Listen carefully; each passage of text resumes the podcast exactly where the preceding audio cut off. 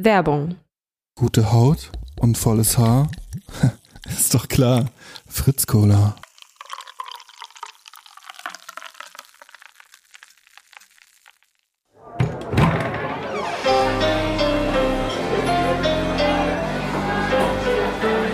Zum Dorfkrug. Der Podcast von Zugezogen Maskulin. Hektisch räumt Gauleiter Gustav Alfred Julius Meyer die Unterlagen zusammen. Draußen warten LKWs mit laufendem Motor, die ihn und seine Papiere und Dokumente nach Rinteln bringen sollen. Die Unterlagen, die seine Rolle an der Vernichtung der europäischen Juden belegen könnten, an der er als Wannsee-Konferenzteilnehmer und Staatssekretär für die besetzten Ostgebiete fanatisch und hochkonzentriert gearbeitet hat.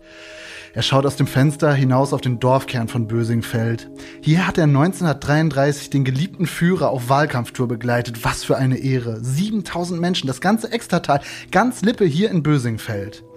Draußen kracht es, die Front rückt näher. Meyers Blick fällt unwillkürlich auf seiner Walter P38, die an einem Holster an seiner Seite baumelt.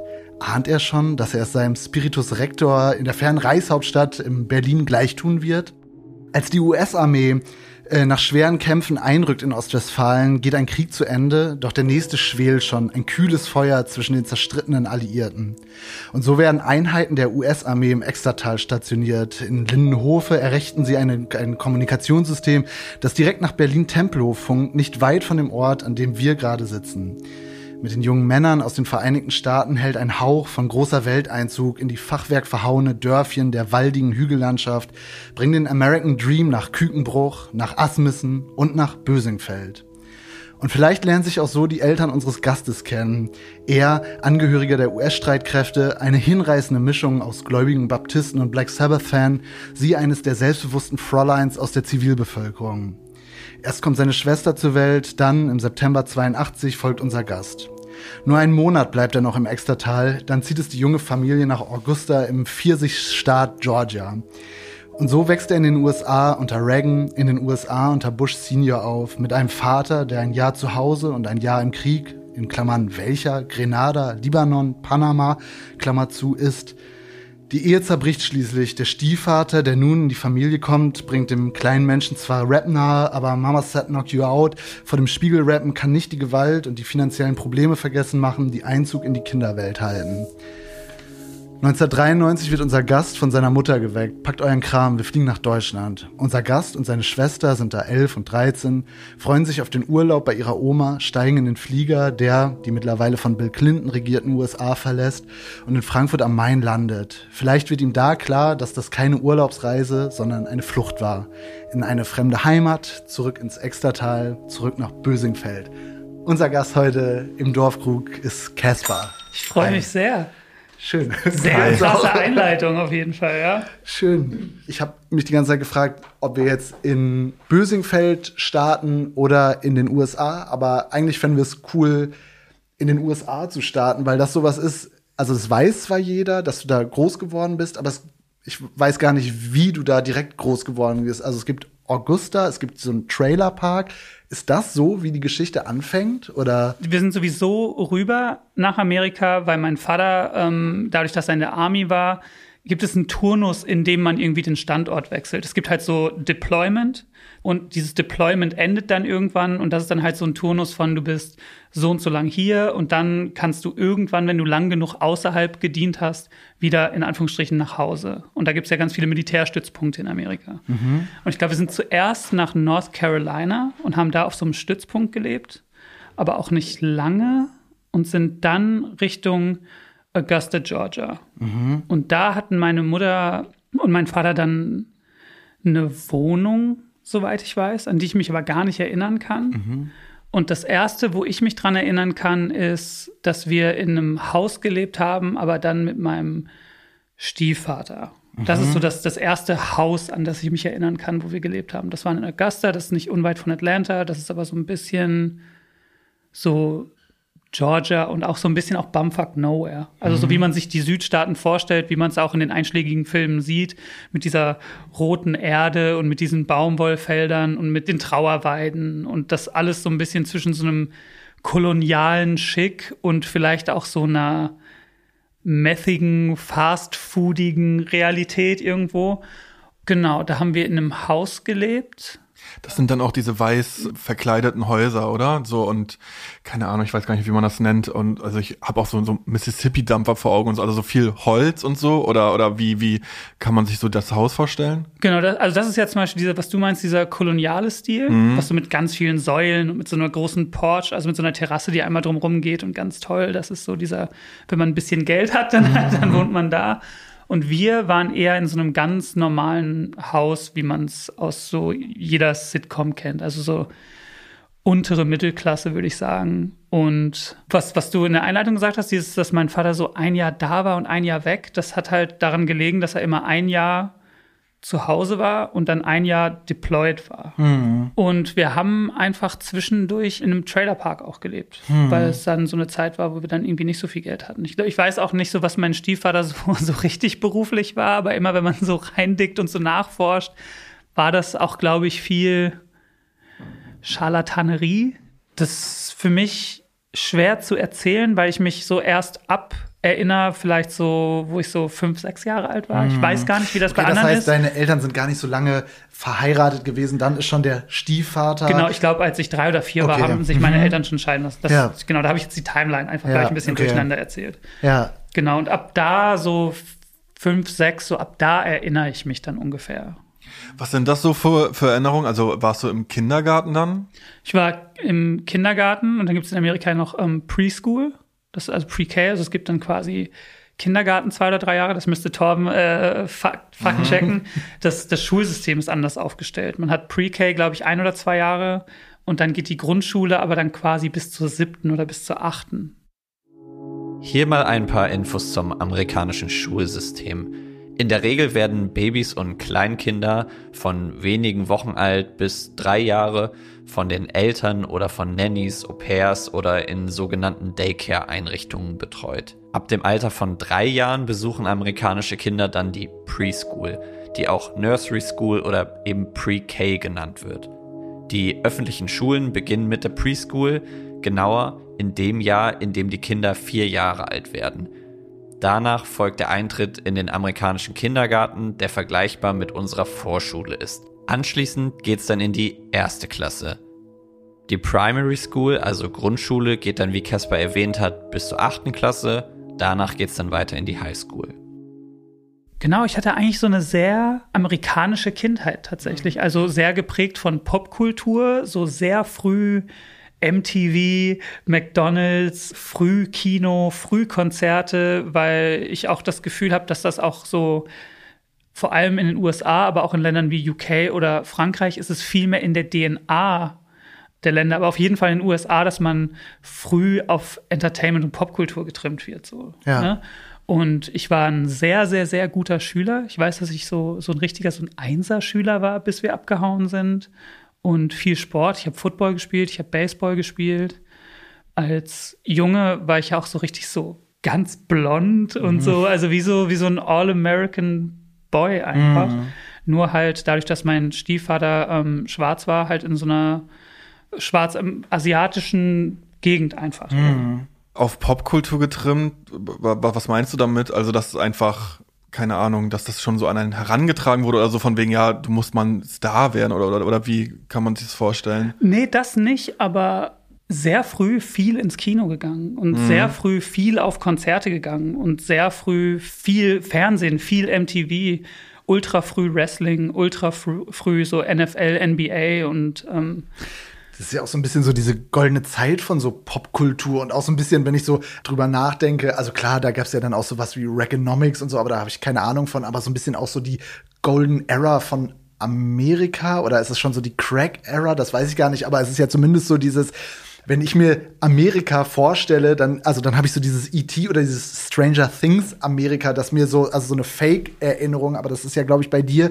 genau ganz das. real, ja. Genau, mhm. also, also ja, eigentlich, eigentlich hast du vollkommen recht, wenn du sagst, so diese Golden Era. Also, ne, Michael Jordan Poster, mhm. Magic Johnson Poster, Michael Jackson, Prince, Pepsi-Werbung, Super Bowl und äh, alles Daumen hoch. Mhm, ja, also, ne? genau, das, also nicht so diese Opioid-Krise und so weiter und so fort. Also nicht so dieses, okay, das bricht so auseinander, dieses Trump-Amerika oder keine Ahnung, so wie ich wie ich es mir jetzt vorstelle, irgendwie düsterer und abgefuckter, sondern halt so, ja, so strahlend und warm wie die 80er halt. Also, Genau, mit den ja. gleichen Problemen vermutlich, aber mehr unter den Teppich gekehrt. Also. Wenn du jetzt so Kinder in Deutschland beobachtest und wie die heranwachsen und so, also unterscheidet sich das dann großartig in Amerika oder ist es eigentlich dann doch recht ähnlich? Es sind ähnliche Fernsehsendungen, ähnliche Themen? Meinst du im Jetzt oder, oder meinst Ähm, du nee, wenn verglichen du, damit? Ja, wenn du so jetzt so deine Kindheit abgleichst mit, mit dem, wie ein Kind in Deutschland vielleicht in der gleichen Zeit auch heran, herangewachsen ist und auch was so die Institutionen angeht und so. Also gibt's da überhaupt große Unterschiede?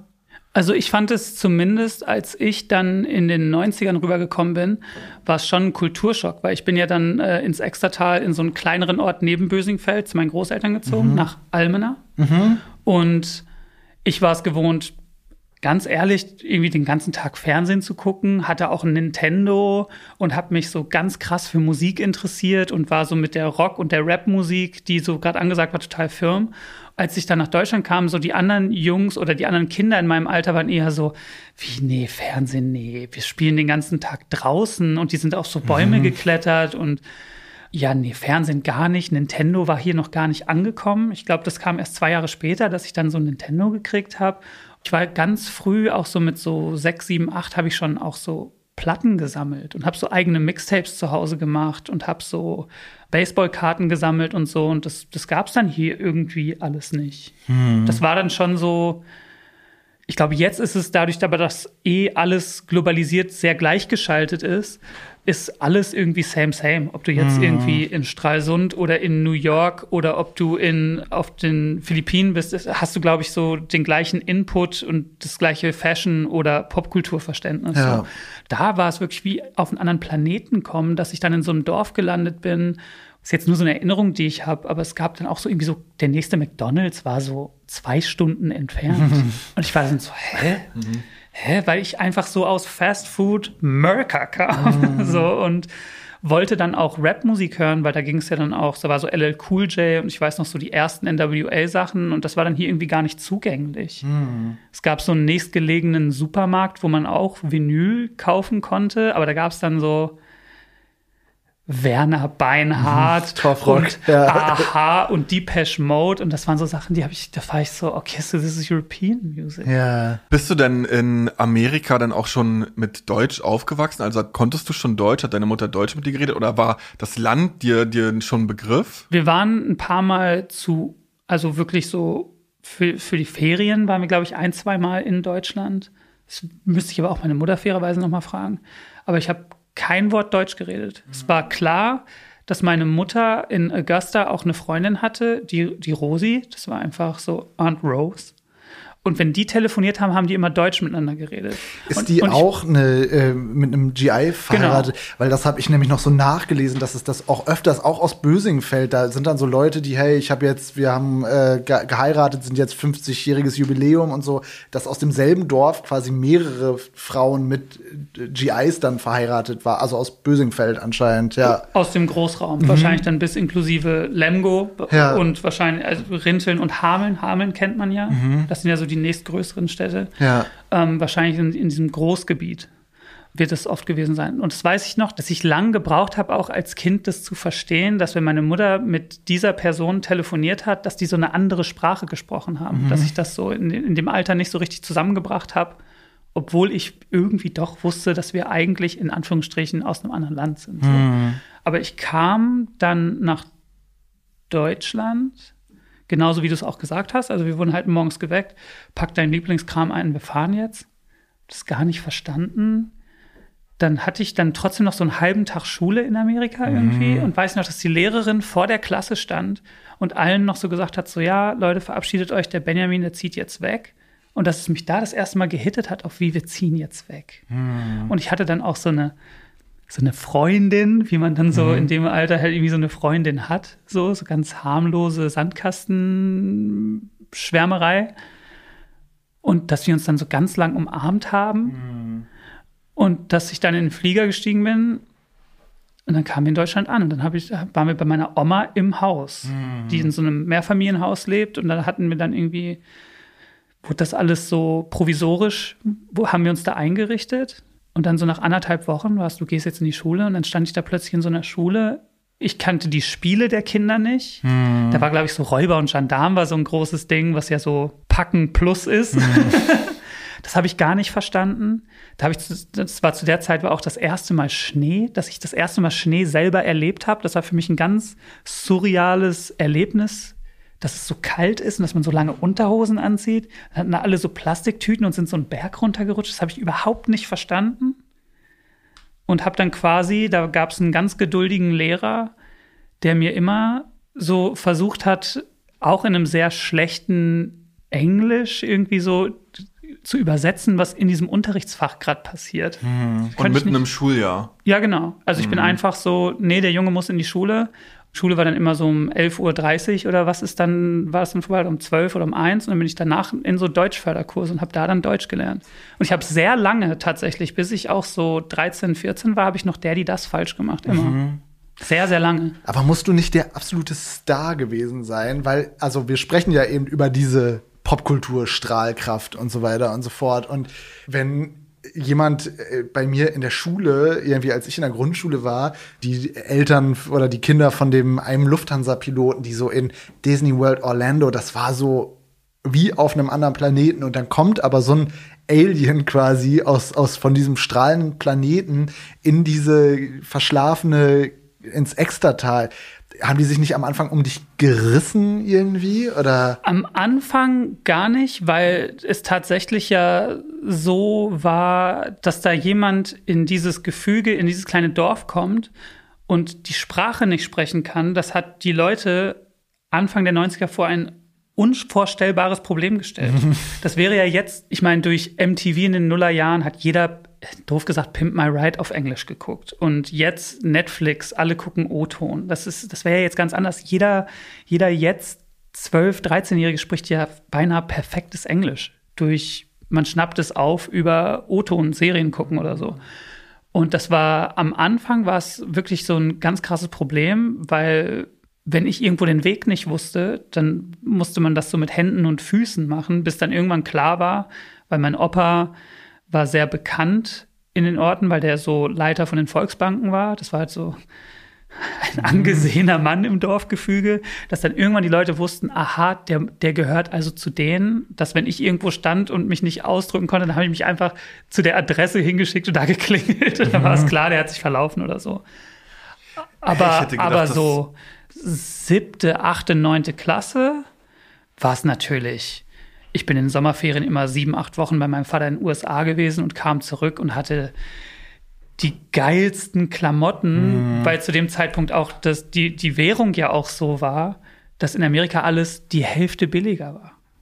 So, ne, deswegen kam ich dann auch immer mit, egal was für eine Marke gerade angesagt war, dann hatte ich so Ecoware, ich hatte die krassesten Sachen und so neue Schuhe und ähm, so, so Skateboard-Kram hatte ich dann immer irgendwie dann auch nach jedem Sommer, dann bin ich immer rüber und mein Vater dann wahrscheinlich, weil er auch was gönnen wollte und vielleicht auch ein schlechtes Gewissen, dann habe ich, da wurde da hat die Kreditkarte immer geglüht. Der hatte zu dem Zeit, zu der Zeit äh, hatte der einen sehr, sehr, sehr guten Job in privater Telekommunikation, als er aus der Army raus war, hat super viel Geld verdient und dann kam mir die Kreditkarte krachen lassen. Und da war man irgendwann der Star, weil man hat die krassen CDs gehabt, die krassen Klamotten gehabt, hab fließendes amerikanisches Englisch gesprochen und kannte auch alle Kinofilme einfach mal ein Jahr vorher. Also ich kam ja so, ich weiß noch, acht oder neun, ich weiß gar nicht mehr, wann es war. Also auf jeden Fall kam ich dann in die Schule und habe den Leuten erzählt von diesem gestört geilen Dinosaurierfilm. Und alle waren so, was redest du denn da? Und dann kam der Jurassic Park, weiß ich noch, so anderthalb Jahre später oder so. Wahnsinn. Ja. Das war, das war dann halt schon dann irgendwie so cool, aber so bewusst wahrgenommen hat man das nicht, weil die Leute kommen ja nicht auf dich zu und sind so, Mann, das finde ich so cool, dass du Amerikaner bist. ja. Und dann später, in meinen 20er Jahren, war es ja dann mit das Schlimmste, was dir passieren konnte. Ja. Dass wenn ich, oder, oder so in den letzten Jahren auch, wenn ich irgendwo gedroppt habe, dass ich Amerikaner bin, dann habe ich natürlich ein riesen Trump-Referat gekriegt. So. Und da war es immer so, ey Leute, ich bin, es tut mir doch auch leid. Ich bin, Ja, crazy. Ich hätte gedacht, dass im Westen, dass die alle Englisch konnten zu der Zeit. Ich weiß ja so, so meine Eltern, Großeltern und so, die haben dann Russisch gelernt, aber ich hätte gedacht, dass so im, in der BRD, dass das so verbreitet gewesen wäre. Ich kenne, also als ich ein junge, junger Mensch war, hat keiner das Wort Job wie Job, sondern alle wie Job ausgesprochen. ich glaube, das, also wahrscheinlich in den Städten vielleicht noch mal anders irgendwie, aber ja, keine Ahnung, ich und Globetrotter und so weiter und so fort, also so ganz, ganz normal. Aber ja. ich erinnere mich auch noch, als wir ankamen, dass für mich das Dorf Almenau im Extertal, das sah für mich so aus, wie das, wie so bayerische Dörfer aussehen in so öffentlich-rechtlichen, in diesen geilen ähm, Ärzte-Soaps, die haben. Herzkino. Ja. Diese mit diesen, mit diesen Holzbalkonzäunen, mit so Blumenkästen überall. Fandst du das schön oder war das irgendwie, also ich meine, wenn du jetzt, ah, sorry, ich spreche es auch falsch aus, Augusta, Au- Augusta, Augusta, Augusta. äh, Augusta, das klingt ja auch alles sehr ländlich irgendwie, aber dann auch schon so ein bisschen so mit so einem, ja trotzdem irgendwie aus, aus der Weltmacht Nummer eins kommend irgendwie, also wie, wie hast du denn so auf Deutschland geschaut? Teilfrage einmal das und, und wie sind eigentlich so diese ganzen Detailsachen dann aus sowas? Musstest du dieses, wie heißt es nochmal, One Nation Under God, äh, Fahnenappell, äh, Ja, ja. das jeden Morgen in der Schule ja, ausgesagt. okay, mhm. Ähm, den Pledge. genau, ja. Also wurde jeden Morgen in der Schule, wurde einer ins Rektoriat gebeten. Und da war dann, was du auch aus Filmen kennst, diese Kiste, wo man auf so einen Knopf drückt und da ist so ein Mikrofon. Und jede Klasse, und ich weiß nicht, ich gehe stark davon aus, dass es bis heute noch so ist, das könnte Torben auch nochmal checken, sind diese kleinen Lautsprecher im Klassenzimmer. Und dann sagt einer den Pledge vor und alle stehen im Klassenzimmer auf und haben so die Hand auf, der, auf der linken Brust und sagen den äh, Pledge auf. Ja. I pledge allegiance stand of the United States of America, da, da, da, one nation under God. Könnt, Ja. Ich könnte es jetzt gar nicht mehr. An dieser Stelle gibt's natürlich noch mal ein bisschen Kontext. Der Pledge of Allegiance wurde erstmals im Jahr 1892 vom christlichen Sozialisten Francis Bellamy veröffentlicht, um den 400. Jahrestag der Entdeckung Amerikas zu feiern. Noch heute wird der Fahnenappell in nahezu allen amerikanischen Schulen abgehalten. Meist morgens zwischen der ersten und dritten Schulstunde stehen alle Schülerinnen und Lehrerinnen auf, legen die Hand aufs Herz, schauen zur amerikanischen Flagge, die in jedem Klassenzimmer vorzufinden ist, und sagen den Treueschwur auf oder hören eben der Durchsage über die Lautsprecher zu. Der Pledge geht übrigens so. I pledge allegiance to the flag of the United States of America and to the republic for which it stands, one nation under God, indivisible, with liberty and justice for all. Ich weiß auch noch, dass ich ganz aufgeregt war, als ich äh, dran war, Ja. dass ich das machen durfte, weil man war dann so ein bisschen wie so ein, nicht wie ein Star für einen Tag, aber man hat sich, es war was ganz Normales. Ja. Das würde ich jetzt, natürlich finde ich das ganz kritisch irgendwie so. Wird das immer noch so gemacht? Ich weiß es nicht, das müsste t- äh, Torben tatsächlich nachgucken. Aber wie war das eigentlich für deine Mutter irgendwie? Die ist Deutsche, oder? Also Genau. ganz klassische Deutsche. Wie war das denn so für die in diesem Land zu sein? Du bist da ja aufgewachsen und so mit so einer Normalität, aber hat die dann noch so deutsche Kultur gepflegt? Irgendwie gab es dann bei euch ab und zu Rindsrouladen oder was? Oder, oder was? Also, wie hast du auch so dieses Deutschsein? Das wurde bei uns zu Hause nicht ausgelebt. Ja, irgendwie. Also okay. es gab manchmal so Versorgungspakete.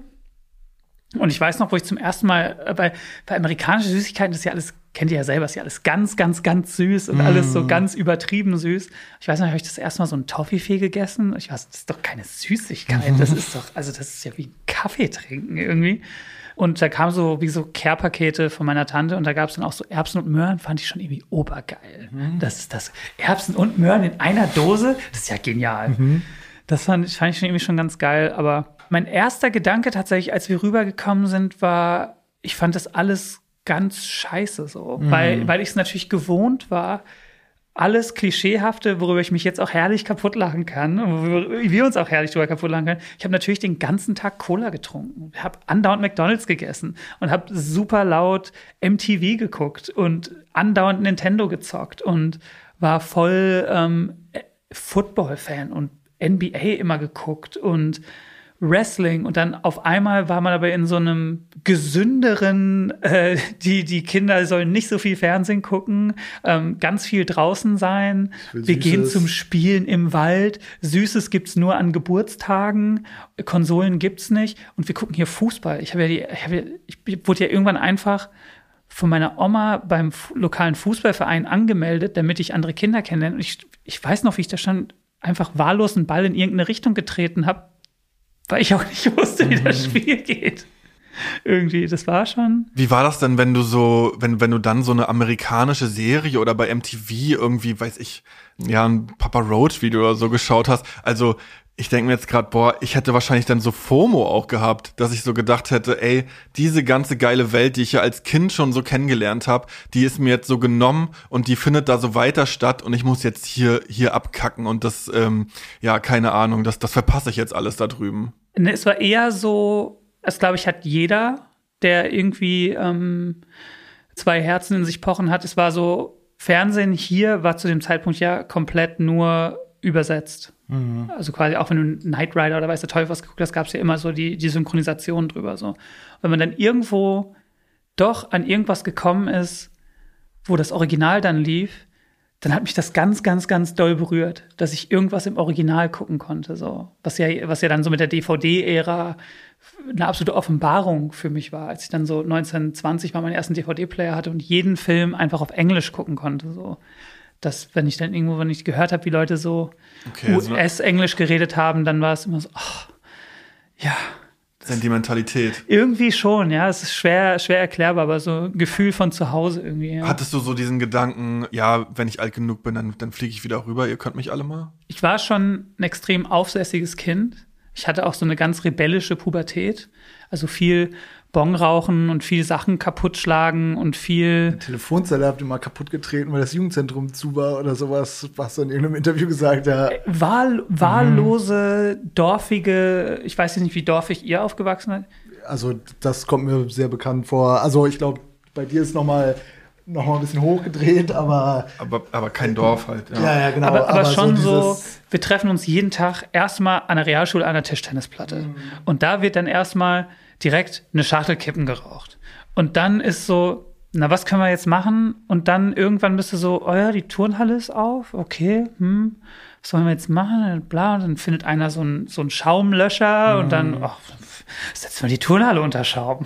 Ja. so gar nicht wissend, was, was das alles kaputt macht. Oder spaßige Schubserei, steht eine neue Telefonzelle, einer kommt dran, ja, jetzt ist die Scheibe eh schon gerissen, jetzt können wir es auch kaputt mhm. treten. Und so, und da war meine Mutter natürlich auch oft mit ihrem Latein am Ende und meinte dann halt so, ey, weißt du was, ich schicke dich zu deinem Vater, dann kannst du da. Und da war ich immer so, ey, mach's doch. Weil ich glaube, das war der Wunsch so. Es war auch der Wunsch nach, bei meinem Vater war immer alles strenger, aber auch immer alles klarer kommuniziert. Also so, so ein bisschen so Military No Bullshit so. Mhm. Ne? Auch immer so, das und das machst, wird das und das passieren. Und das ist dann auch so passiert. Oder das und das wird gemacht, sonst passiert das und das. Ne? Und das war, ich glaube, ich habe mich sehr nach diesen Regeln und nach dieser Disziplin sehr gesehnt und war extrem aufsässig. Und meine Mutter aber mit vier, fünf Kindern zu Hause rumrennen und einem Vollzeitjob konnte der Sache gar nicht gerecht werden. Und ich bin dann einfach außer Kontrolle geraten. So. Hm. Okay, aber das sind jetzt so, ja, wie du dich dann mit deinen Eltern gefühlt hast, aber das Land selber, also höre ich jetzt so raus. Also ich hätte es mir gewünscht. Du hast mit Deutschland ich, dann irgendwann nicht mehr gefremdelt und hast dich eigentlich hier dann recht wohl gefühlt, oder? Ich glaube, ich habe schon immer so unterbewusst, Küchenpsychologie, habe ich, glaube ich, schon immer geguckt, wie weit ich das Maß überlaufen lassen kann, dass meine Mutter diese Drohung wahr macht und mich wirklich nach Amerika zurückschickt. Das wollte ich damit in sehr komplizierten Antworten äh, damit sagen. So, ich glaube, es gab schon so den Wunsch danach und auch immer so, vielleicht einen nie ausgesprochenen Vorwurf, warum hast du mich da rausgenommen? Ich war da ein sehr guter Schüler und irgendwie viele Freunde und so. Und dann kam ich hier hin und musste das alles von neu aufbauen und eine Sprache neu lernen und war in der Schule nicht so gut. Ich glaube, fairerweise in Amerika ist die Schule auch ein bisschen einfacher mhm. als hier. Ich bin dann irgendwann natürlich voll ins Dorflife abgetaucht. Und irgendwann war ich dann so 14, 15, 16 war ich natürlich voll drin in Vatertag, da wird natürlich, natürlich sind wir 14, natürlich feiern wir Vatertag und machen so einen Bollerwagen voll und saufen uns besinnungslos. So. Mhm. Das war dann, dann schon auch der Lifestyle, ja. Was warst du, was warst du für ein Typ dann hier in Deutschland auf der Schule? Ich glaube, so mein erstes Bild von dir, wo ich dich jetzt irgendwie wahrgenommen habe, ist, glaube ich, dann so vorher über Deutschland gewesen und dann schon so sehr so, so Hip-Hop-Typ, auch von der Kleidung und so, äh, also Baggy-Hose, also ich ja. weiß nicht, vielleicht irre ich mich auch gerade. Und gleichzeitig hast du ja aber auch diese Rockmusik-Vergangenheit und hast ja auch in, in, in der Band auch gesungen und so weiter. Und ich krieg dich irgendwie, wenn ich mir dich als Jugendlichen vorstelle, ich krieg dich gar nicht richtig zu fassen. Weil ich denk mir so, das war ja auch eigentlich noch die Zeit, wo es auch noch so war, ja, und darum höre ich Rap oder, darum höre ich Hip-Hop, Ja. darum höre ich Metal, dass es eigentlich so, dass es nicht ging. Also entweder das eine oder das andere. Ist ja heute anders. Heute hören ja, glaube ich, Jugendliche eigentlich ja durch die Bank weg so die Sachen oder alle das Gleiche. Also bist du durch die, die Szenen schon damals so hin und her gehoppt oder, oder ging das bei euch, dass man irgendwie, ja, weiß nicht, sich so, sich so aufgeteilt hat? Ich war irgendwie immer mit allen cool. Es, also es war ja so, zu der Zeit, wo ich so in der Oberstufe war, war es ja auch so, das werdet ihr auch noch kennen, so, nein, ein Rocker, der sah aus wie ein Rocker. Und ein Na, Rapper und du bist auch noch mit Jugendkulturen ja auch richtig groß geworden Genau. wahrscheinlich, ja. Und ein Rapper sah aus wie ein, ein Hopper. Ein Hopper sah aus wie ein Hopper. Und ein Grufti sah aus wie ein Grufti. Und das wurde nicht irgendwie, jetzt sehe ich aus wie ein Grufti und mache jetzt aber traurigen Rap, der aber Rockgitarren drauf hat. So, ne? Das, das gab's, da gab's klare Trennungen so. Ich war immer so, so bongrauchender Skater. Also ich bin schon immer sehr gerne und viel, aber sehr schlecht Skateboard gefahren und dazu aber dann Bongrauchen halt immer den ganzen Tag. Hatte aber dadurch, dass ich auch so viel Deutschrap gehört, äh, Deutsch-Punk vorher gehört hatte, war ich irgendwie so, konnte ich diese ganzen Indie-Disco BW-Parkers, das konnte ich irgendwie mit connecten, konnte aber auch mit den Metal-Leuten immer gut connecten, war aber auch mit den Cheerleadern cool, war aber auch mit den, mit den Hoppern immer cool, hab hauptsächlich Rap gehört, wenn ich aber rappen wollte, habe ich aber eigentlich immer mit meinen Drum-Bass-Kumpels bei denen auf den Partys abgehangen, weil da gab es ja auch so MCs und da wurde immer so aus so Drum-Bass gerappt, so like wer es kennt. und da habe ich eigentlich so angefangen, live zu rappen auch, weil es war dann immer so, okay, dann habe ich jetzt mit den Drum-Bass-Atzen abgehangen, weil die immer die geilen Partys in, in Grillhütten gemacht haben, wo die dann natürlich dann auch mal so geballert haben und so. Ich, Also- war, ich war schon so immer so zwischen den Welten, aber so mit allen cool. Ich konnte so mit den Reichis cool. Ich konnte aber auch mit den Straßenatzen bei uns vom Dorf, so konnte ich auch immer cool. Es gab bei uns auch relativ viel. Es klingt so albern, wenn man das sagt, aber es gab bei uns relativ viel so Drogen und relativ viel Kriminalität, weil sehr früh die Leute gecheckt haben, dass es bei uns in Anführungsstrichen keine Polizei gibt. Dass wenn du Scheiße baust, die Polizei von 45 oder 35 Minuten entfernt kommt. Das heißt, wenn du bei uns irgendeinen Riesenmist gebaut hast oder so, das, da bist du zu 95 Prozent davon entkommen.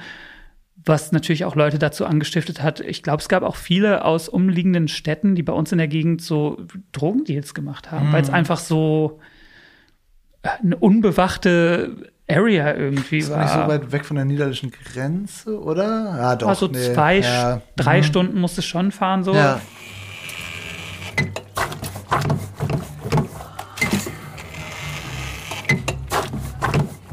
Du meintest das jetzt gerade schon, Polizei war halt nicht so präsent und man hat dann auch einfach so Riesenunfug gemacht und kam damit durch.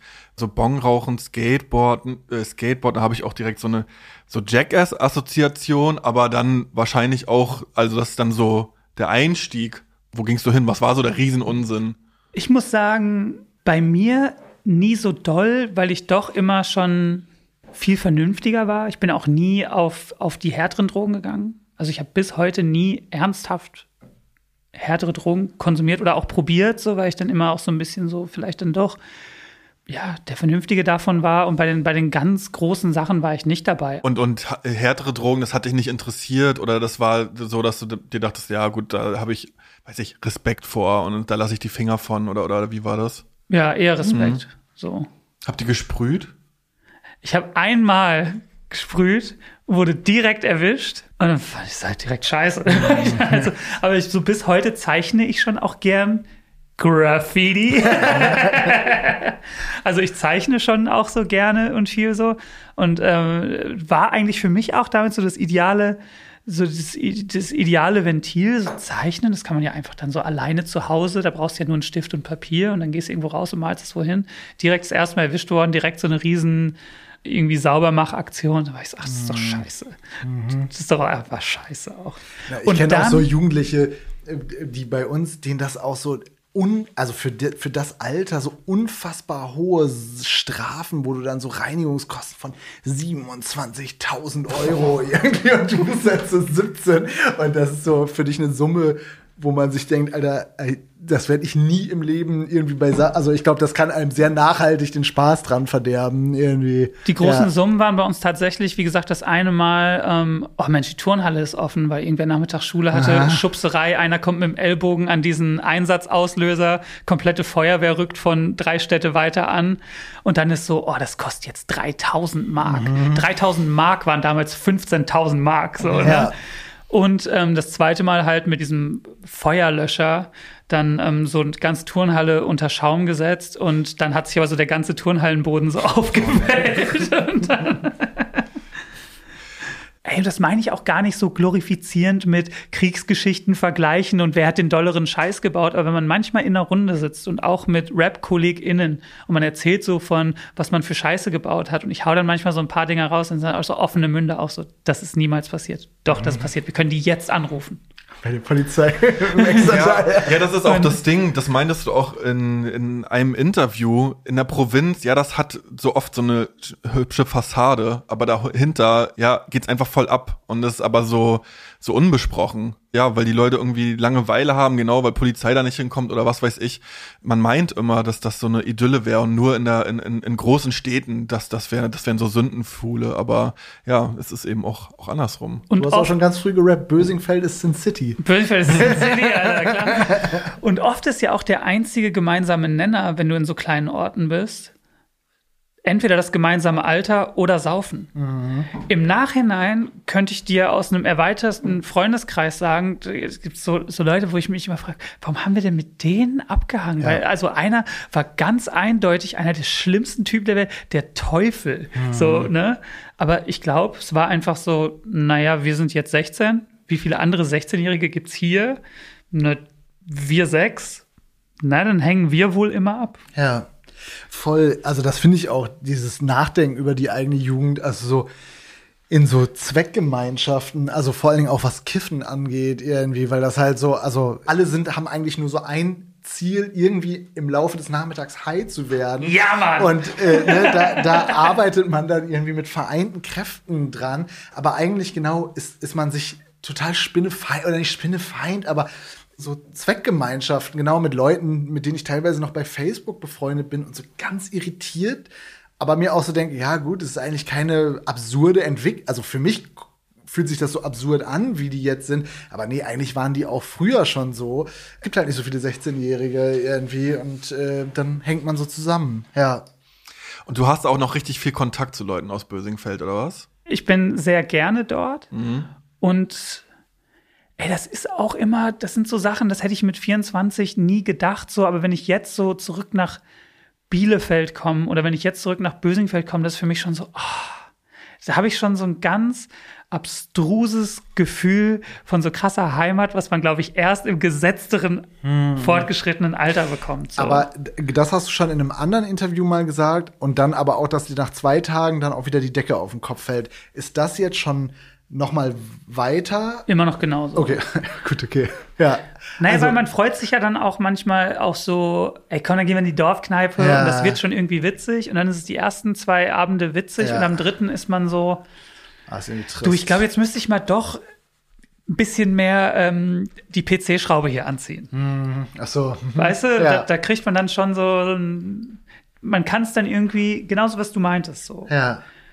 Die waren schon immer so, nur so, dass man ja. jetzt ein anderes Verständnis von was okay ist und was nicht okay ist. Und, Ja, und ich finde, man hat auch irgendwie gelernt, also äh, keine Ahnung, ich habe auch einfach gelernt, für mich so zu artikulieren, wenn ich was scheiße finde oder so und war dann Genau. früher eher so, ja, das ist jetzt hier so die Mehrheit und dann ja, füge ich mich dem so ein bisschen irgendwie und äh, ja, genau, kann das irgendwie klarer benennen. Ah ja, okay, so richtig geil ist das jetzt hier nicht so, ja.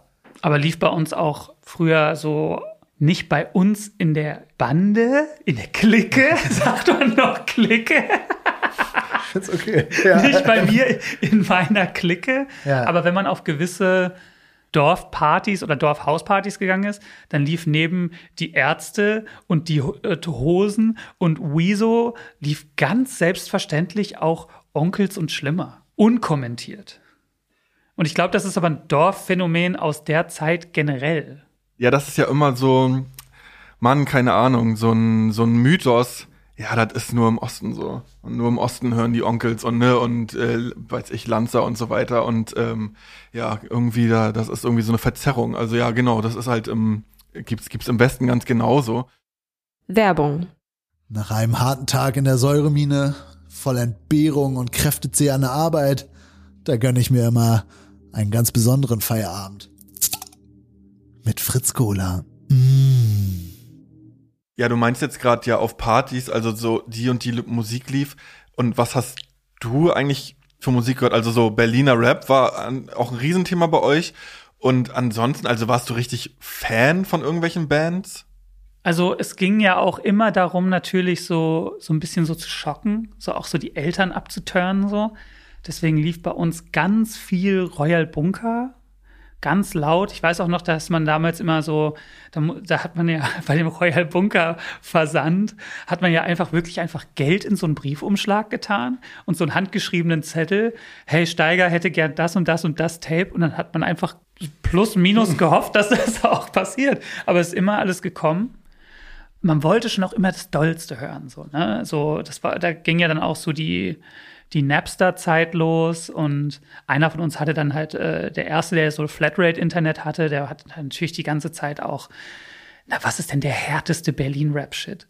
Und gleichzeitig hatte ich aber einen sehr, sehr, sehr engen Freund, der so in der Hardcore- und Metal-Szene war, mit dem ich irgendwie auch immer auf so Hardcore-Shows gefahren bin, weil ich auch die Energie so geil fand. Und ich fand auch dieses Straight-Edgige total geil dann spielt da so eine Band ganz schnelle Musik, wo sich einer die Seele aus dem Leib schreit und die 50 bis 200 Leute, die da sind, stehen vor der Bühne und Arme hoch und schreien diese Texte mit und dann gibt's diese Moshpits und dann war ich immer so, Mann, ich wünschte, ich wünschte, es gäbe sowas dazwischen so. Ich, ich mhm. wünschte, ich würde auf ein Rap-Konzert gehen und das wäre genau so und dass das aber alles nicht immer so komplett stumpf wäre, so aber, aber es war immer so dazwischen so. Rap war mir oft so, dann so doch den einen zu stumpf und dann waren aber die Hardcore-Konzerte mir oft zu der Zeit ein bisschen zu sehr eine Predigt auch. Hm. Da war ich so, oh, wenn wir das mischen könnten, hm.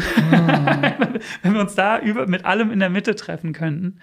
Das war so immer so das Ding. Hab auch viel so US-Rap gehört. Ich habe ganz viel Dirty South-Rap gehört.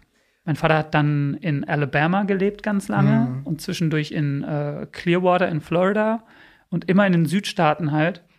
Und dann habe ich da auch oft immer so lokalen Rap gekauft was, und gehört. Was ja eine total, also habe ich das Gefühl, in Deutschland so voll den Seltenheitswert. Also so, da hat man ja entweder so East Coast oder West Coast, also so im, im Großen und Ganzen, ich fand auch so Südstaaten-Rap einfach immer weird irgendwie und so.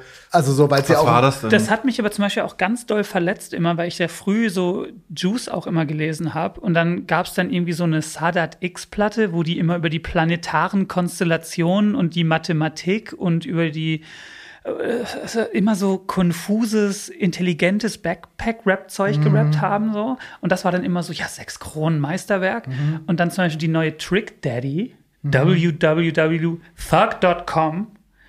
was für uns, ich kam so gerade aus dem Urlaub, war acht Wochen bei meinem Vater in Florida und mit den Leuten, mit denen ich da in der Straße gechillt habe, wir haben nur Trick Daddy gehört. Und dann kriegt das bei der Juice so eine halbe Krone, weil man ja eine halbe geben muss und dann so eine ganz lange Abhandlung darüber, warum das scheiße, scheiße ist. Das ist. ja. Oder 3-6 Mafia immer eine Krone höchstens oder ne? Und und das hat, ich muss sagen, das hat mich ganz doll verletzt, weil ich das, weil es so Mucke war, die ich ernsthaft geil fand und dass das immer so verschmäht wurde. Und ich war so, ey Leute, will mir jetzt auch nichts anmaßen. Und ich höre mir ja auch Mos Def an, aber eure Lyricist Lounge finde ich auch ein bisschen scheiße. Mm. Irgendwie so. Und das wurde aber als Meinung so so im, im, im hiesigen Deutsch-Rap-Szenentum, das wurde dann auch nicht akzeptiert. Also wenn man dann so auf einem Open Mic war. Dann gab es nur den Promo of the Record Beat. Da konnte man dann aber jetzt nicht sagen, so, ey Mann, Mystical Shake Your Ass, da würde ich gern drüber freestylen. Ah, mhm. Ah, derber Lacher. Oder nö, ich finde Jay-Z ganz geil. Ach, Mainstream-Kacke. Mhm. Und dann irgendwann habe ich das auch alles eine Zeit lang komplett negiert und dann nur noch so Art-Rap gehört. Da habe ich dann Abrew kennengelernt aus Lemgo, mit dem ich dann auch meine erste Rap-Crew hatte. Oder seiner ersten Rap Crew beitreten durfte. Die hießen Battle Drones aus Lemgo. Shoutout. Ähm, und da habe ich dann so ganz viel so fast wie so Poetry Slam Rap, so Anticon, sagt euch das was? Nur so Ja. Anticon, so Sage Francis und Soul und Cloud Dead und Y und, Sage Francis kenne ich noch, den Rest. und schon- Jux, Ja, also ja, ja. Definitive Jux, also. LP und Aesop Rock, so die ersten Sachen und so. Und witzigerweise mit meinen Bösingfelder Jungs konnte ich dann, die fanden dann auch dann so Big Pimpin zum Beispiel geil, Mhm. weil das war ja dann auch so ein Beat, zu dem man dann auch mal so Tanzen kann. tanzen konnte, Ja. so, ne? Und wir fanden alle kollektiv diesen Backpack-Mathematik-Rap immer so ein bisschen anstrengend. Mhm. Wenn natürlich auch geil. Gab es ja auch richtig geile Sachen. Ich fand immer so Dirty South-Mucke geil und also hauptsächlich so New Orleans Bounce und so ähm, Atlanta Crunk und Memphis, so den, den frühen Memphis Horrorcore, so Mhm. Kingpin, Skinny Pimp und sowas fand ich halt voll geil. Also ich kann so ein paar Sachen weiß ich wohl, aber ganz vieles auch nicht. Deshalb, also Das war ganz toll, wo ich neulich den Skinny Finster äh, kennengelernt habe vor ein, zwei Jahren, mit dem ich das- ganz lange ja. über ganz viel reden konnte. Ja, glaube glaub ich wohl. Also, aber ja, das ist für mich so, es gab in Oldenburg gab es auch so eine Zombies oder Zombie-Killers oder sowas. Und das habe ich dann, ich habe das überhaupt nicht verstanden. Ist eigentlich crazy, wenn ich mir denke, ah ja, okay, das ist so Trap. Also das, was jetzt so das prägende äh, Soundbild ist, aber ja, das war für mich irgendwie so ganz, ganz, der Sound so kalt und so. Wenn die von der lärmig. Juice jetzt auch dann so fünf Seiten so schreiben, so über die Legenden 3-6, da bin ich so, nee, da müsst ihr jetzt auch ehrlich sein. Ich glaube, mir hat es erst Hustle and Flow nahegebracht, irgendwie der Film. Tatsächlich, da fand ich das irgendwie, da habe ich das mehr gedickt. Ich fand auch damals diese ganzen No-Limit-Bootleg-Filme alle total geil. Diese selbstgedrehten Master P-Filme. Ja, das- I Got the Hook Up und No Limit Ja. Top Dog und so. Und Das habe ich gar nicht mehr so mitgekriegt. Also das ist. Aber ja. ich war gleichzeitig dann doch auch so ein Doppelreim-Freestyle-Freak. Mhm. War dann auch der, der beim Splash dann mit denen im Zeltlager nebenan dann so stundenlang so, ey, und du weißt ganz genau, ich bin der und mm, und s- wenn wir dann beim Splash waren, für meine Jungs war es viel einfach saufen und durchdrehen und für mich war es dann doch viel so, nee, ich gucke mir von morgens elf bis abends elf jede, jede Gruppe an und war so, habe diesen Rap-Film total aufgesogen. So. Ab wann war das für dich so Thema, ja, ich will selber Rapper werden und oder oder Musiker an sich und und gab es auch mal die Idee, ja, vielleicht mache ich auch nach dem Abi oder nach, nach, nach der Schule irgendwas anderes oder war das eigentlich immer schon so, nee, und dann zieh ich, ich weiß nicht, bist du, du bist ja nicht direkt nach Berlin gezogen, ne, sondern Bielefeld. ja, und ähm, Es war für mich eine Metropole damals. Aha. Als ich aus Bösingfeld nach Bielefeld gezogen bin, war es für mich wie, wenn du diese Filme guckst, wenn so, so wer aus Kansas nach New York zieht, so richtig. Das war für mich die größte Stadt der Welt, was witzig ist, wenn man jetzt aus Berlin Bielefeld besucht, ist man immer so, wenn die Leute sind so, ja, du, wenn du willst, kann ich dich auch abholen. Dann bin ich so, na, ist zu Fuß 20 Minuten, das kann ja auch laufen. Ja. ne, aber es war früher so, krass, hier gibt's auch eine U-Bahn ja. oh krass, wie soll ich damit zurechtkommen? Und ähm, ich habe Abi sowieso nur gemacht, weil es einen Mathelehrer an der Realschule gab, der irgendwie total an mich geglaubt hat. So, ich weiß noch, als die Zeugnisvergabe war, war es für mich eigentlich klar. Ich hatte mich auch schon beworben auf so damals war Industriekaufmann der heiße Scheiß. ähm, hatte ich mich schon ganz viel beworben. Dann war die Zeugnisvergabe und dann hat mir mein Mathelehrer das Zeugnis gegeben was ich eh schon weird fand, weil wir so, weil er so ein sehr strenger Lehrer war, mit dem ich kein gutes Verhältnis hatte. Dann habe ich aufs Zeugnis geguckt und ich hatte eine 4. Dann habe ich ihn ganz verwundert angeguckt und dann meinte er so, ey, das wäre eigentlich eine 5 gewesen, aber ich habe dir das gegeben, damit du ein, ähm, wie nennt man das, Q-Vermerk kriegst, weil du machst ja Abi, ne? Mit so einem Zwinkerer. Und das war das erste Mal, dass ich überhaupt drüber nachgedacht habe, Abi zu machen. Und im Nachhinein was für ein, was für ein toller Mann, so, ne, der das so, der sowas in einem gesehen hat, was man selber nicht gesehen hat. Für mich war mein Leben eigentlich so, ja, Wochenende geil saufen und jetzt ist halt die geile Saufzeit vorbei und jetzt muss ich irgendeinen Scheißjob machen und mit viel Glück mache ich ordentlich Kohle, dass ich mir dass ich mir so oft Cool Savage live angucken kann, wie ich will. So, ne? Weil wir waren alle natürlich die Savage Ultras, wie es, wie es das ganze Land war. So, ne? Und das hat mich auch angezeckt, wie man so geil rappen kann und auch so das war natürlich irgendwie so ein, aber so ein Traum. Es gab keine Szene bei uns. Das war so, ey, ich würde gerne rappen und auftreten. Aber es gibt bei uns weder Veranstaltungen, die das fördern, noch Leute, die Beats bauen, noch wer, der mit mir rappt. Das Du hast es bei so einem Sonderschullehrer, hast du auch so deine ersten Sachen aufgenommen Genau. oder sowas, ne? Mhm. Und ähm, dann bin ich zu meiner Mutter und habe gesagt, ich glaube, ich, ähm, ich, glaub, ich mache Abi. Und das fand meine Mutter zunächst gar nicht so richtig gut, weil ich so faul war, dass es auch keinen Grund gab, dran zu glauben, dass ich das ernst nehmen würde. Und das war dann für mich die Verlängerung, die Verlängerung der Sommerferien, wenn man so will. Habe mich ganz durch ein ganz, ganz schlechtes Abi irgendwie durchgemogelt. Und dann war es irgendwie, weiß ich noch, dass ich meinem Kumpel Alex dann auch ziemlich direkt gesagt habe, ich studiere jetzt Pädagogik. Dann war er so, was studierst du Pädagogik? Und dann war ich so, ey, ich studiere jetzt so lange, bis ich berühmt bin. Aber so ohne Aussicht auf irgendwas. Also ohne, dass ich wen kenne, der Musik macht oder dass ich wüsste, wie man was veröffentlicht, habe ich das dann so rausgefurzt. Und dann. Aber es ist doch auch so gekommen, oder? Du hast doch mit dem Selfmade-Deal dein Studium beendet oder so. Ist das nicht so gewesen irgendwie? Bis, bisschen. Ich habe ja dann irgendwie dann in Bielefeld in der Rap-Szene Anschluss gefunden, Ja. viel durch ähm, Timmy Hendrix Aha. auch. Ähm, damals äh, Bad Taste hieß seine Crew, der jetzt ähm, Trailer Park. Ja. Dann kannte man halt die ganzen Leute, die Beats bauen irgendwann, also Biet und DJ Fellbaum und ähm, die ganzen Leute und habe mich da so durch die Jam-Szene getingelt. Dann kam irgendwann MySpace, wo man dann so Lieder hochladen konnte. Ke- MySpace habt ihr noch mitbekommen. Ja, ja. Und da war es halt so krass, dass ich da, da hatte ich dann so, da konnte ich meine Musik hochladen. Und ich hatte relativ schnell dann so, dass es so in Anführungsstrichen viral war. Dann hatten wir auch so immer so eine Million tägliche Plays oder so auch zwischendurch und so. Und dann sind wir zu den Konzerten immer trotzdem so acht Leute gekommen oder so. Und deswegen habe ich das Studium einfach tatsächlich genutzt, um viel auch so zu connecten. Das war ja ganz geil. Dadurch hatte ich auch so ein NRW-Ticket, konnte überall auch so innerhalb Nordrhein-Westfalens umsonst äh, zu Leuten hinfahren und mit denen irgendwie versuchen, Mucke zu machen und so. Ja, aber dass es dann so gekommen ist, wie man es angekündigt hat, ist auch mehr so Trottelglück. Das ist dann nicht, also ich finde ja auch, wenn man dann sowas hat, was gut funktioniert, dann ist es ja oft auch sehr, sehr viel Glück irgendwie. Ja, und natürlich auch irgendwie Talent. Also ja, aber gehört natürlich auch eine gehörige Portion Glück dazu. ja, plus, Gute Denkerpose auch gerade. wir haben das gerade ja in der Pause, haben wir kurz drüber gesprochen, wie du auch polarisierst und, und vor allem auch in deiner zu XOXO und so polarisiert hast, also als es dann so richtig abging. Und da meinte ich schon ja, dass ich das so ja bewundernswert finde, dann aber auch so ja dazu zu stehen und durchzuziehen, obwohl irgendwie, obwohl einem so viel Hass entgegenschlägt. Und dann denke ich mir, krass, ja, da, da gehört eine gehörige Portion Selbstbewusstsein dazu oder irgendwie so ein äh, in, in sich so richtig gefestigt sein und das muss ja dann irgendwo in Bösingfeld, äh, zwischen Bösingfeld und Augusta, muss das ja erwachsen sein. Also kannst du dir das erklären?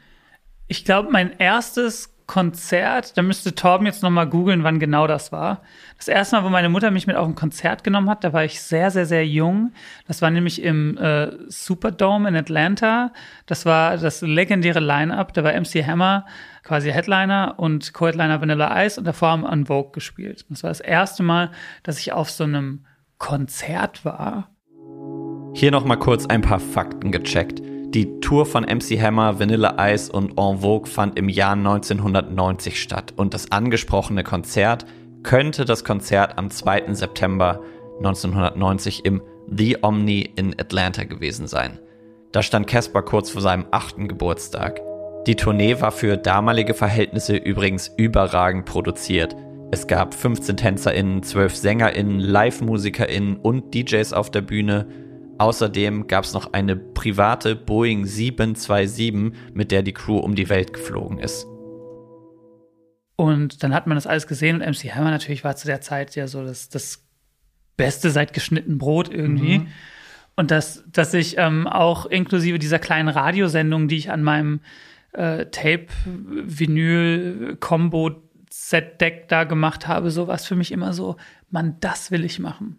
Es war immer irgendwie so ein, ich war damit nie besonders fleißig, ich war da nie besonders eifrig mit, bin bis heute nicht besonders fleißig damit, dauert immer sehr lange zwischen Platten auch so.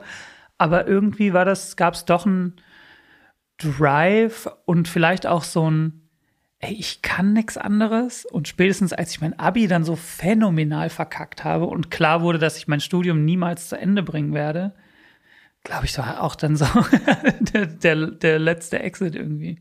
Hast du mal so drüber nachgedacht, wie dein Leben verlaufen wäre, wenn du nicht äh, nach Deutschland gekommen wärst? Also wärst du dann auch Rapper geworden oder wärst du jetzt auf irgendeiner Army Base in Syrien beispielsweise? Also Ich glaube schon, dass ich in die Army gegangen wäre, weil ich zu meinem Vater eine sehr enge Verbindung habe, immer noch. Und auch damals schon hatte und auf eine Art auch immer zu ihm raufgeschaut habe.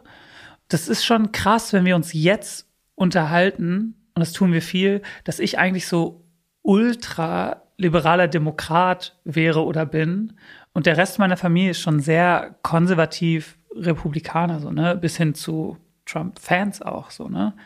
Ich weiß es halt nicht, ne. Es, ich ich kann es nicht sagen. So, entweder hätte es irgendwann den Ultra Clash gegeben und man hätte sich dann so gelöst und dann wäre es so wie man würde seine eigene Familie nicht mögen und ich wäre dann trotzdem so liberaler Demokrat und würde jetzt in Kalifornien leben und dann irgendwas anderes machen oder wäre ich dann irgendwie auch so wie die alle so das klingt jetzt so, so abwertend. Wir, wir haben zum Beispiel eine sehr, das muss man dazu sagen, wir haben eine sehr gute Diskussionskultur darüber. So, ne? Ja. Ich, ich habe auch öfter die Diskussion, das ist in Deutschland oft schwer, Leuten zu erklären, die sind dann immer so, ja, aber was fährst du dann überhaupt noch zu denen hin? Und ich bin dann so, ey Leute, das ist meine Familie und wir, wir können uns darauf einigen, dass wir uns nicht einig sind und wir können uns auch darauf einigen, dass wir nicht über die Tageszeitung reden. Und wenn wir über die Tageszeitung reden, dann kriegen wir es irrerweise sehr respektvoll hin. So, ne? Ich sehe das so, ich sehe das so, ja, das verstehe ich, das sehe ich anders. Hey, macht ja nichts so, erzähl doch mal, wie du es siehst.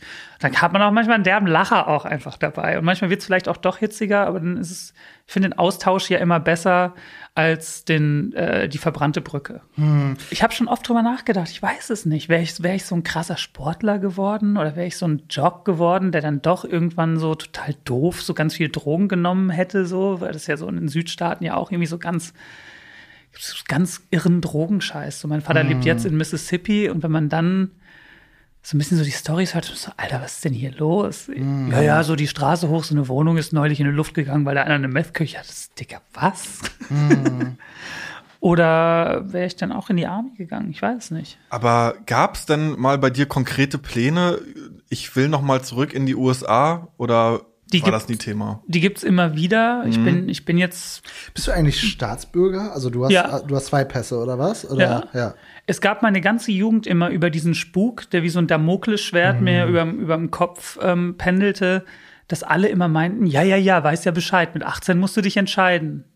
Ich weiß nicht, ob ihr das vielleicht auch von FreundInnen immer so, immer so gehört habt, so. Meine Mama ist Holländerin und ich habe mich jetzt so krass drum bemüht, die niederländische Staatsbürgerschaft so einzutüten irgendwie. Und das haben, das wurde geändert. Früher gab es das, dass man sich so entscheiden musste und bei in deiner Generation, also du bist ja auch noch mal vier Jahre älter als wir, oder wann?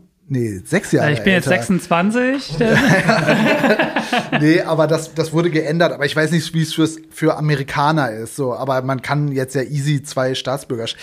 Es würde mich interessieren, ob dann Typen wie J. Cole oder, oder Schoolboy Q, die ja auch alle in Deutschland geboren sind, die haben aber nur einen Ami-Pass wahrscheinlich, Ich glaube, wenn du dann auf so einer Base oder so hier geboren Ja. bist, dann bist du ja eigentlich auf amerikanischem Boden. So, ne?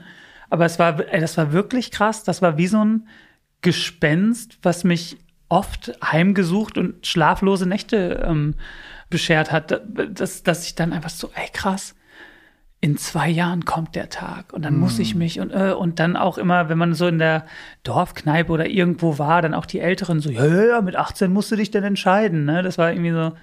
Und dann kam der 18. Geburtstag und ich habe wirklich so Schweißausbrüche gehabt und Angst vor dem Tag gehabt und war so, oh fuck, das ist der Tag, wo ich mich entscheiden muss. Und irgendwie war damals für mich ganz klar, dass ich mich dann für Amerika entscheiden würde. Kam aber nie, habe bis heute beide Staatsangehörigkeiten. Und es ist aktuell eher so, mh, ich bin schon immer so zwei, dreimal im Jahr da, weil mein Vater jetzt Mississippi sehr in der Nähe von New Orleans lebt. Und das ist so eine Stadt, die ich ganz toll finde, wo ich mich auch sehr zu Hause fühle.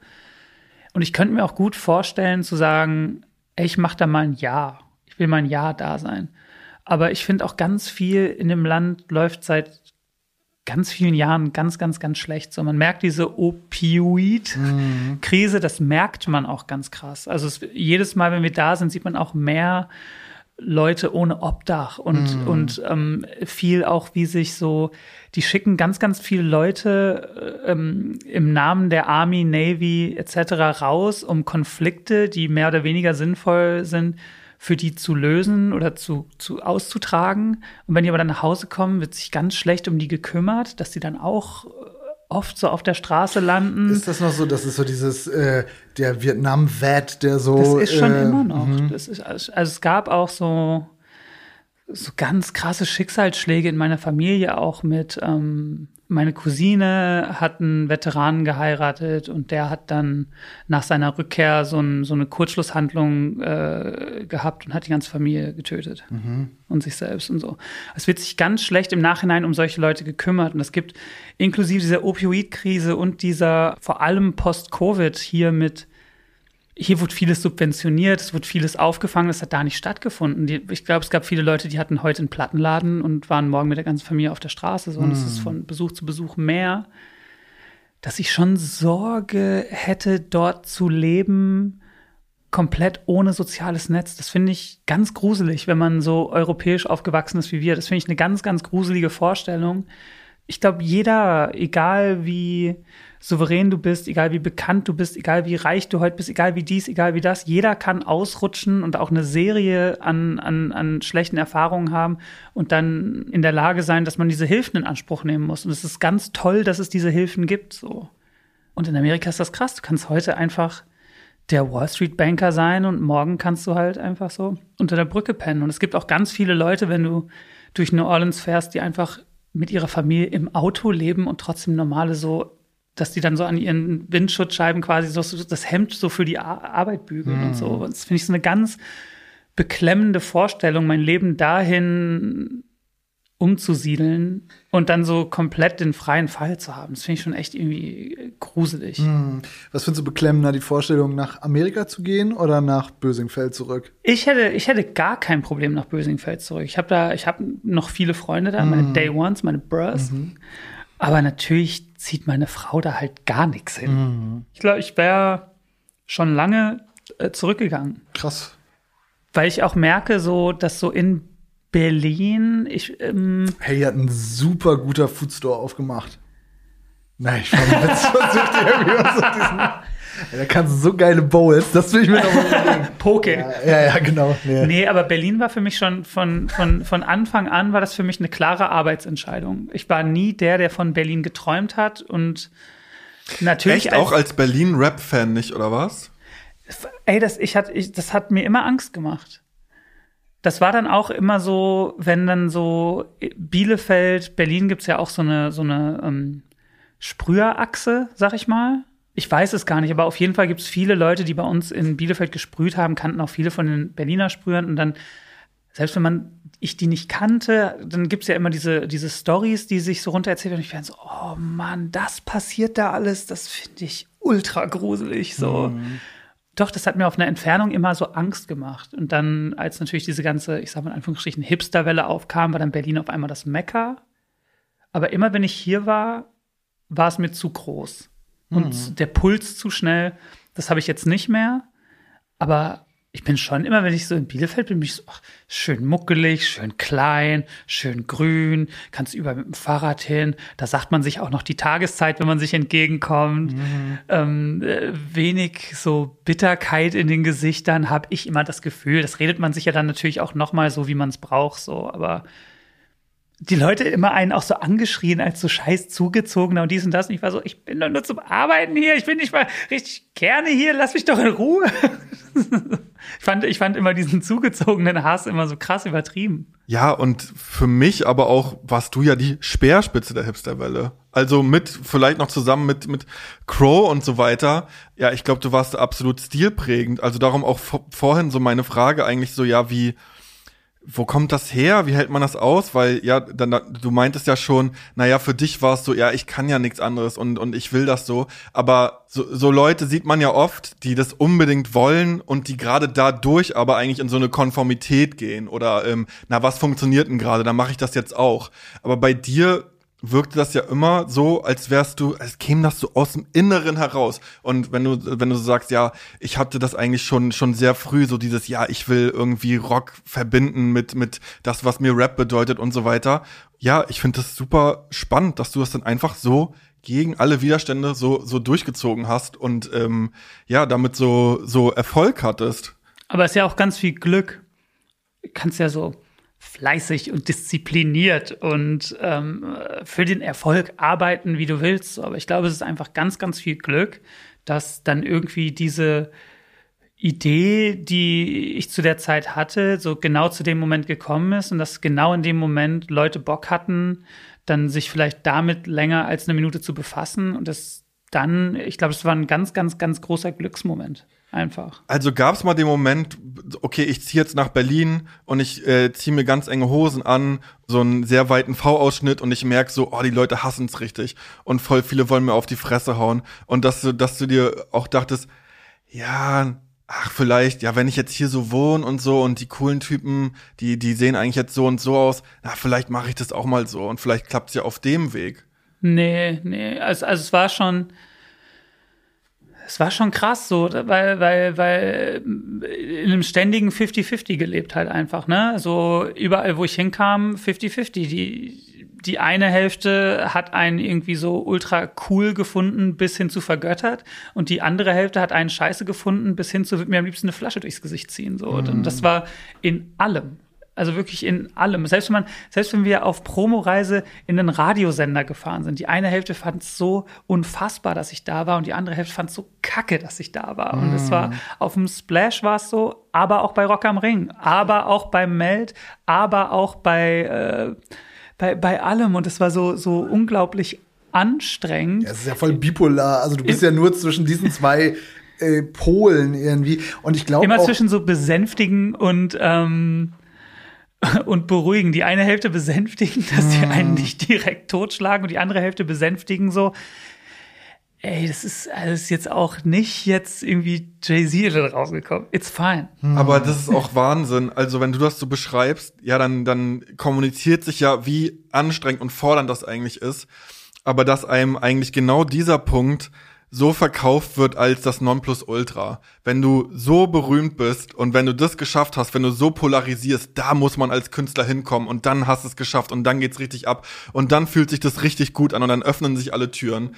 Ähm, Schlimmste und, Zeit. Ja, Ja, ist aber voll interessant, ne? Das ist ja so die Zeit, also ich, da kann ich mich noch gefühlt so an, an jeden Videoblog erinnern und da dachte ich so, boah, ist das geil, das ist ja ein Leben. der muss sich so geil fühlen. Ja, ja, gerade. Nein, genau. hatten wir auch. Wir Ja. hatten auch, vor allem hatte ich auch mit einem, mit einer engen Bande von Kumpels aus Bielefeld die spannendste Zeit meines Lebens. Und das war natürlich auch der größte Traum. Wenn du 16 bist und in deinem, in deinem Kinderzimmer sitzt, dann träumst du ja nicht davon, Industriekaufmann zu ähm, sein. Industriekaufmann zu sein. Du träumst aber auch nicht davon, ähm, an der Stanze zu stehen und abends irgendwie vor 15 Leuten im Fla in Herford aufzutreten. Du träumst von einem Stadion so und auf einmal warst du so, fuck, wir, wir, wir wir kommen dahin. Aber es war auch immer so eine ganz, ganz, ganz tighte Bubble, die wir so ganz, ganz, ganz klein gehalten haben, weil man die Intention, wenn wer Neues dazu, das war immer nicht so richtig klar, was, es war eine ganz tolle Zeit. Ich bin ganz froh, dass ich das erlebt habe. Ich sage nur so im Nachhinein, jetzt inklusive einer Pandemie, wo man Zeit hatte, auch vieles zu reflektieren.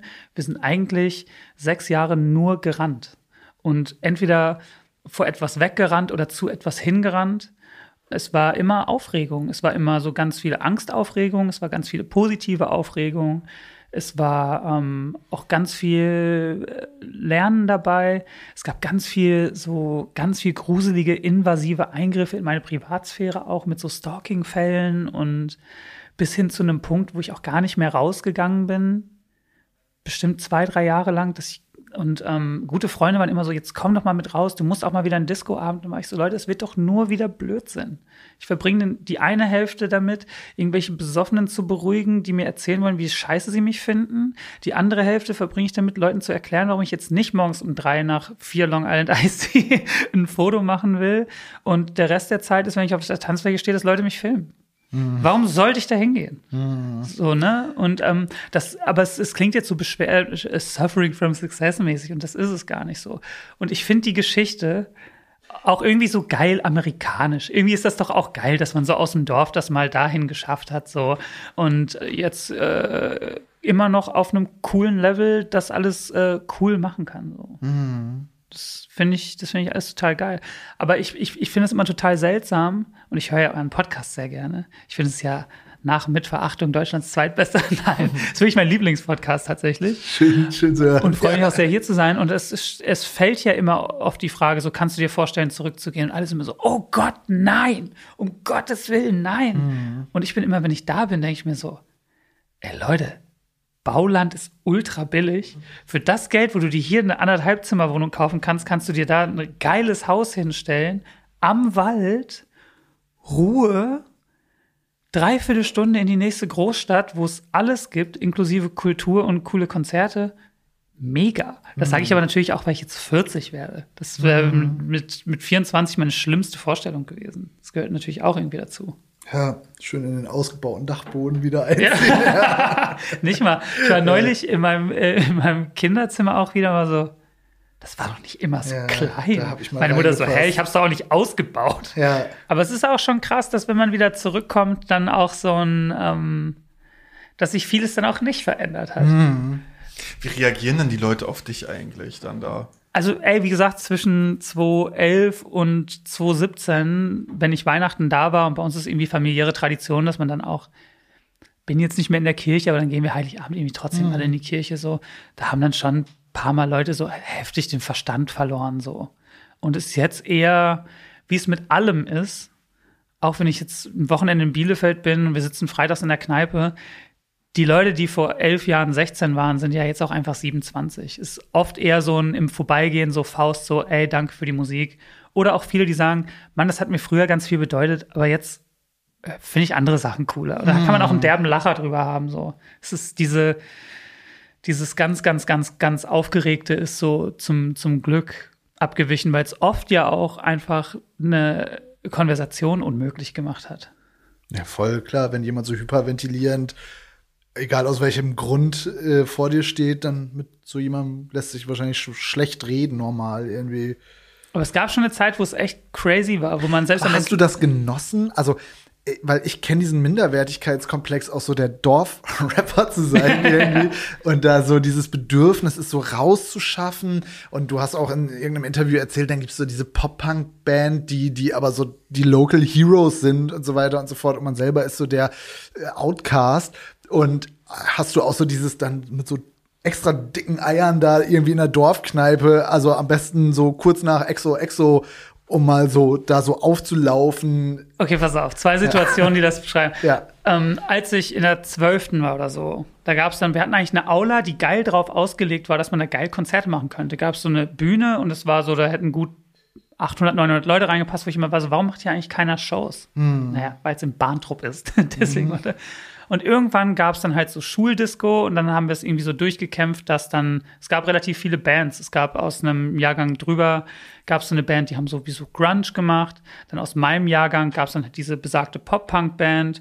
Dann gab es noch einen Jahrgang drunter eine Pop-Punk-Band und ich habe dann halt so Rap gemacht. Was aber eigentlich war, mein Drum-Bass-Atze Torben hat dann mit so äh, ähm, mit so Hip-Hop 12 Inches hat er die Beats aufgelegt und ich habe einfach so wahllos drüber gefreestylt. Das war so ein Auftritt damals so.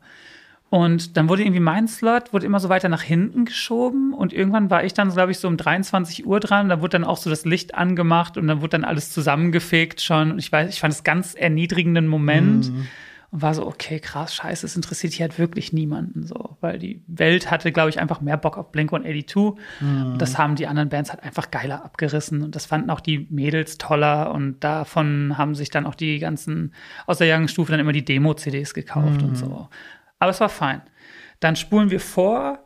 2012, XO ist gerade durch die Decke gegangen, die Hallen werden größer und größer. Ich habe dann ein Live-Album rausgebracht, was auch aus dem Stand irgendwie so Top 3 gegangen ist. Und wir waren mittendrin, Hinterland zu machen, wo wir halt wussten, okay, da geben wir so einen Scheiß auf alles, das ist so poppig, das wird, okay, wir haben die Welt gerade in der Hand so.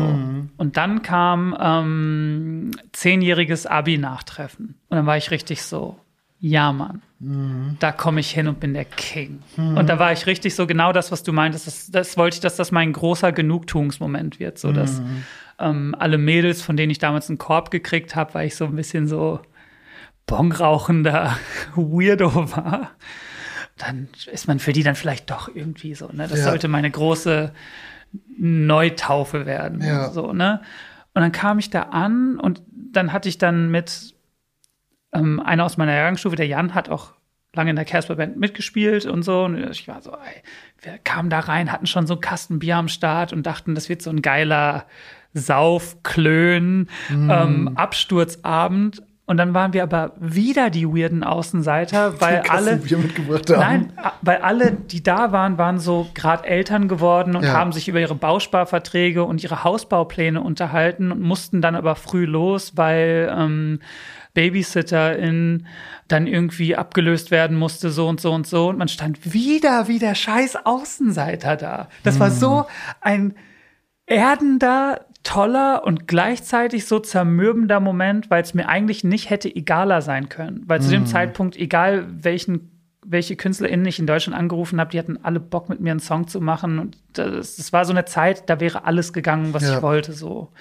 Und dass das mir aber so wichtig war und dass ich so, ja, aber wir saufen doch jetzt ein und unterhalten uns alle. Pff, auf gar keinen Fall, ist gleich 19 Uhr, wir müssen nach Hause, das Kind muss gefüttert werden und so. Ich war so, Alter. Dann haben wir dann wieder nur, wie früher, die fünf, sechs ähm, Bekloppten einfach einen Kasten Bier vor, der, vor dem Oberstufentrakt gesessen. Und es war genauso wie vorher einfach irgendwie so. Das war schon echt, das war schon ein harter Moment, muss ich gestehen. Irgendwie schön. Aber auch geil, aber Ja. auch richtig geil. Wenn ich Ja. jetzt drüber nachdenke, ist auch derber Lacher. Also ich, ich habe auch so einen ähnlichen, habe ich schon mal hier erzählt, auch so ein, also alles ein paar Stufen kleiner, aber ich sag mal zumindest mit dem ähnlichen aufbrausenden Moment irgendwie und auch ähnlich äh, abgewatscht worden und denk mir so im Nachhinein, ja, irgendwie besser so. Also weiß ich weiß ich nicht, ich glaube, meine Psyche hätte ernsthaft Schaden genommen, wenn die, wenn sie jetzt in Zedel noch so die Grimm 104 Statue irgendwie Grimm 104 Dorf Zedel. Aber, das, aber es, gibt, es gibt so weirde Sachen, die mir ganz wichtig sind. Und ich kann das nicht, ich kann es einfach nicht erklären, weil ich eigentlich nicht so Sachen wie ähm, Patriotismus oder so Lokalstolz, ich finde es eigentlich alles natürlich auch ähm, extrem beflügelt durch eine Deutschpunk-Vergangenheit und eine AJZ-ige, diese Hardcore-AJZ-Touren-Vergangenheit und sehr äh, so Links und viel Linkies auch so in meinem Umfeld. So. Ich finde, ich finde es eigentlich so ganz doof, wie es ja auch doof ist so. Aber irgendwie ist es dann so, dass ich dann so verflochten bin mit Arminia Bielefeld und dass, wenn die Mannschaft einläuft, läuft einfach seit vier Jahren Ascheregen. Das bedeutet mir so krass viel. Das, das, das ist eigentlich so irrational, weil, weil, man, weil man ja so ganz andere Sachen, die so viel nennenswertere Ziele sind oder, oder Sachen, die man erreicht hat, ist eigentlich so viel, viel, viel krasser. Aber irgendwie aus irgendeinem Grund äh, ist es so, ja krass, das, das bedeutet mir dann irgendwie ganz viel. Und, die, und, ich, und selbst wenn ich es erzähle, muss ich dann auch drüber lachen, wie bescheuert ich das eigentlich finde. Ich finde es nicht bescheuert, ich finde es menschlich. Äh, ja, also dass man schon irgendwie mit einem Landstrich oder mit, mit, mit Menschen, mit, also in, weiß nicht, wo man aufgewachsen ist oder was einem irgendwie, dass, dass einem das nicht egal ist, dass man da was, was, was zu fühlt und ähm, ja, dass ich zu Stralsund mehr fühle als zu Saarbrücken oder so. Ich finde es eigentlich Hey. nichts gegen Saarbrücken. Aber ähm, ja, ich, äh, nee, ich glaube, das ist, ich glaube, das ist normal. Aber es ist halt schon auch krass, dadurch, dass ich mit, ähm, ich bin ja mit dem Materia gut befreundet und es ist schon krass, der, wenn man mit ihm durch Warnemünde oder durch Rostock läuft, der, der ist der Bürgermeister. Das ist irre. Das ist wirklich irre. Weil das, glaube ich, auch so die Mentalität der Rostocker ist und weil er das natürlich aber auch befeuert und hat auch bei dem Verein gespielt und ist so lokal auch ganz tätig und so. Ich glaube, das ist auch ein wichtiger Punkt. Also du, also es gibt ja auch ganz viele Leute, die aus irgendwelchen wirklichen Nestern kommen und total berühmt sind, aber ich glaube, du musst das dann auch über Bande immer wieder zurückspielen. Genau. Auch so, ne? Also Ja.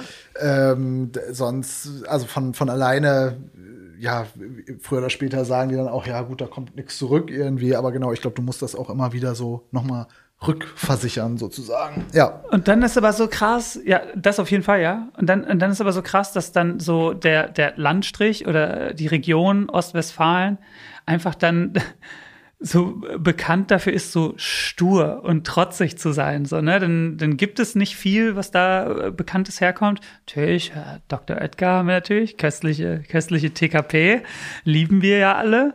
Und dann gibt's halt so eine Handvoll, in Anführungsstrichen, Promis aus der Region es gibt nicht dieses aus einer lokalen Rap-Szene, so dieses, oh ja, krass, das ist der von uns, der das so geschafft hat. So. Was es aber dann bei Martin so mit Rostock so total gibt. So. Das, aber es ist bald eine Mentalitätssache tatsächlich. So. Das ist schon, das ist schon manchmal so frustrierend, dass man denkt so, Mann, ich hätte natürlich schon gern, dass die, dass die ganzen Bielefelder New Wave Jungspunde mich jetzt auch so geil abkulten. So. Aber irgendwie ist es ja auch geil, dass es nicht so ist. So. Ja, ich glaube auch in MV ich glaube, da gab es auch einfach viele, viele Jahre, wo man vielleicht nicht, nicht so richtig was hatte, worauf man stolz sein konnte. Und ähm, ja, so Leute wie, wie Materia und, und Monchi und so, ja, deshalb freut man sich da auch so drüber, dass es, dass es die gibt und dass die in der Öffentlichkeit präsent sind und irgendwie, ja, weiß nicht, dem Land ein, ein gutes Gesicht geben. Erstens das voll und zweitens auch, wie man dann den Ball zurückspielt. Das stimmt dann auch so. Aber Ey, keine Ahnung. Es gibt, es gibt ja schon so lange so das, das ähm, so ein Gespenst, was so immer so, so immer lauter spukt, so dass es dann doch dieses ähm, Stadionkonzert bei der Arminia mm. geben kann, könnte, würde, sollte. Und ich glaube, das wäre schon so. Ich glaube, wenn ich den Kasten so abgecheckt habe, ich glaube, dann könnte ich auch dann gehe ich einfach zurück nach Bösingfeld und lerne irgendeinen so Handwerkerberuf und mache dann einfach so irgendwas anderes mhm. Geiles. Mhm. Weil ich glaube, das ist dann so, dann doch das, wo ich denke, so auf irgendeine Art, so das, das wäre schon so. Also, das ist dann auch verknüpft mit, ich will eigentlich aus der Öffentlichkeit dann, dann auch raus, oder was?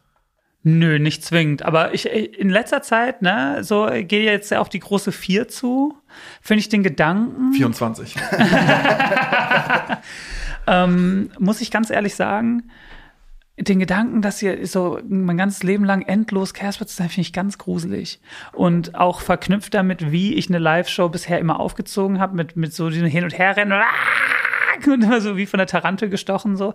Und das dann irgendwann dann vielleicht so mit so 46, mit so einem Dickbauch und mhm. mit so Sauerstoffzelt und so. Ich, also ich, nicht, dass ich konkrete Abschiedspläne schmiede, aber so je mehr ich drüber nachdenke, dass so das, was ich jetzt so die letzten 20 Jahre so gemacht habe und 10 Jahre so in, auf einer größeren Bühne, dass ich das noch mal so 10, 20 Jahre machen muss, das finde ich irgendwie ganz beklemmt. Kann ich super gut nachvollziehen, die, die Gedanken. Ja. Man findet ja auch so Filme geil, wenn es dann so ist, so, wer kann denn dieses Golfturnier gewinnen? Ja, nur Kyle Smith. Aber Kyle Smith, der lebt doch in so einer Wellblechhütte in Missouri. Mhm. Und dann, dann kann er so, nein, ich kann nicht mehr golfen. One last job. Ja. ja.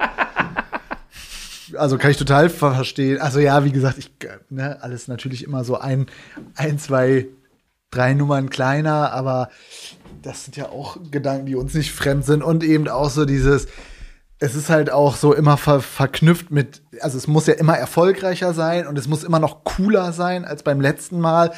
Und also ja, Coolness ist einfach eine sehr. Und die Coolness wird aber von, also ja, nach wie vor trotzdem von, von 13 bis 19-Jährigen wird, wird festgelegt, was jetzt gerade cool ist. Ja.